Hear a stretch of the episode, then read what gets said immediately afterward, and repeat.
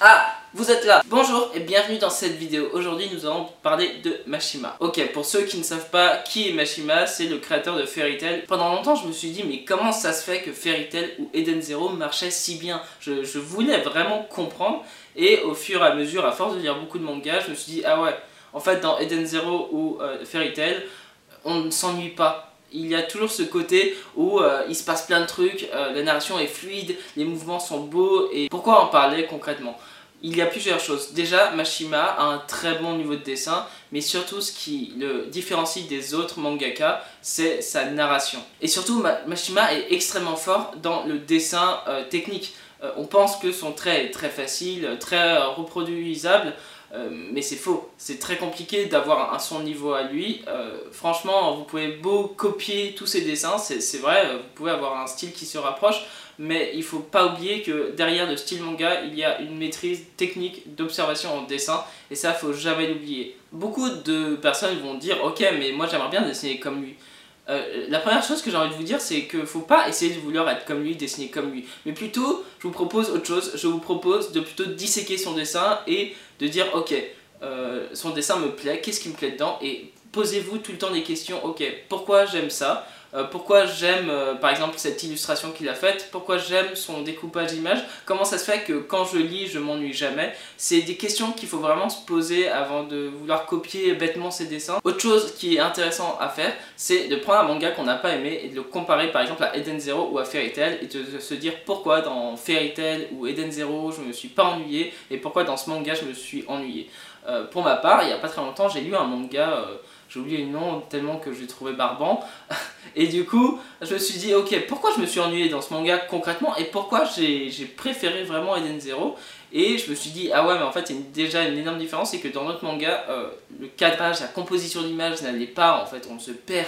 Et quand on se perd dans le, cadrage et la composition d'image, c'est fini. Le lecteur, il n'a pas envie de lire la suite parce qu'on ne sait plus où on est. Et c'est pour ça que c'est si important de comprendre la composition d'image et le cadrage. Et c'est pour ça que c'est que à mes élèves, je leur dis souvent, euh, prenez votre temps pour le storyboard, vraiment, parce que je sais que la dernière fois j'avais un élève qui disait non mais je fais un storyboard rapide, j'ai voilà quoi, moi j'ai envie de faire la, page avec plein de détails etc, mais il faut pas faire ça, il faut vraiment prendre son temps sur le storyboard en disant ok, euh, le storyboard va tout définir, mais vraiment, je sais pas si vous avez lu Bakuman, mais euh, ils en parlent très bien, ils mettent plus de temps pour faire le storyboard que les page finale, c'est tout dire. Ce qui fait aussi sa force, c'est son dessin très esthétique, euh, très euh, marqué, et on, dès que on voit un de ses dessins, on sait que c'est lui, et c'est ça qui fait sa force aussi, c'est que son dessin, il est très... On a envie de le reproduire aussi, euh, quand on commence à dessiner, euh, il a un style très abordable. Alors, c'est pas parce que le style est abordable et euh, facile à recopier que forcément son style est facile,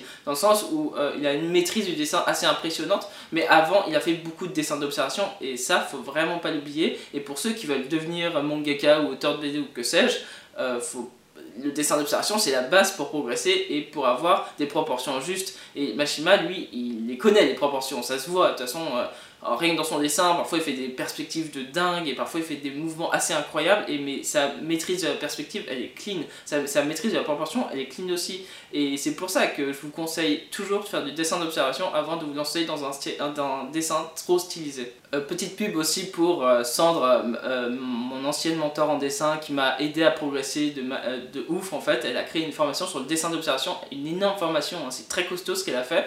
Je vous mets un lien dans la description, vous allez vraiment vous régaler parce que c'est elle dit que des choses super intéressantes et en, après cette formation vous aurez des progrès assez dingues. Évidemment la formation elle n'est pas accessible pour tous, euh, néanmoins, pour ceux qui peuvent, je vous conseille parce que c'est que comme ça que vous allez progresser rapidement en dessin. Revenons à Mashima.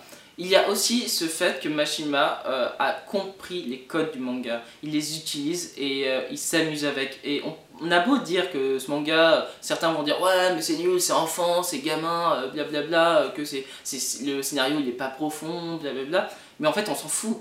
En fait, c'est ça qu'il faut se dire, c'est que Mashima, lui, il essaye pas de faire un manga avec une profondeur de réflexion euh, comme euh, enfin il essaye pas ouais d'être un philosophe en fait. Il veut juste faire son manga il fait du fan service ça se voit mais c'est ça qui fait sa force et parfois on n'est pas obligé d'avoir qu'un manga dans une réflexion approfondie qui te retourne le cerveau. Et c'est là où il a compris. Lui il fait du divertissement et il le fait bien. Et c'est là la grande différence. Euh, est-ce que vous avez vu que euh, bah, justement Kishimoto le créateur de Naruto après avoir fini Naruto il s'est dit bah je vais faire la série Samurai, Samurai 8, 8 pardon euh, et euh, finalement ça fait un bide total. Et pourtant euh, pourtant c'était aussi bien graphiquement, c'était beau etc et puis le cadrage était toujours aussi cool. Et on se demande pourquoi la série n'a pas marché. Et moi j'ai une théorie c'est que je pense qu'il a voulu trop complexifier son scénario dès le début.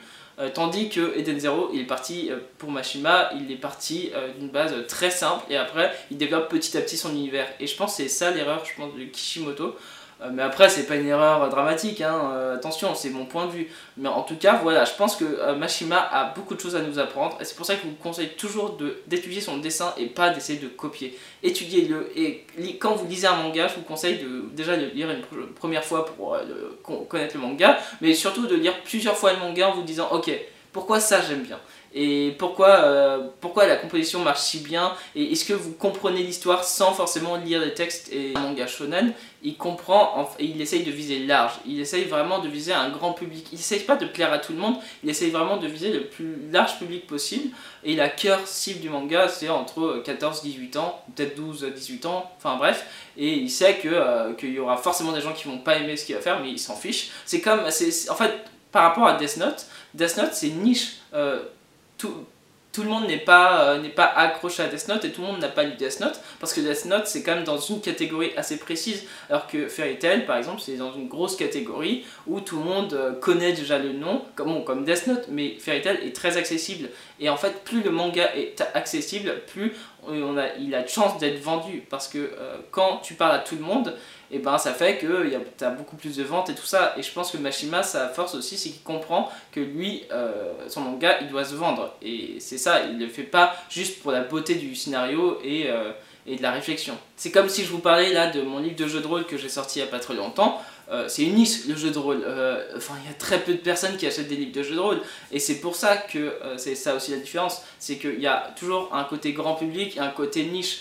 Et voilà, et je pense qu'il faut toujours choisir sa catégorie. Si vous voulez devenir une niche ou, une, ou un grand public, vous n'aurez pas du tout la même réflexion sur votre dessin. C'est ultra important à, savoir et c'est pour ça que c'est important de se spécialiser et de se dire ok, euh, qu'est-ce que je veux dans mon dessin et qu'est-ce que je veux apporter au public. J'espère que cette vidéo vous aura plu. Si c'est le cas, vous pouvez vous abonner. Et euh, si vous aimez le jeu de rôle, vous pouvez euh, commander mon livre. Hein. Bon, pour les gens qui n'aiment pas le jeu de rôle, ne le commandez pas parce que vous allez être paumé. Et sur ce, je vous souhaite une belle journée. Salut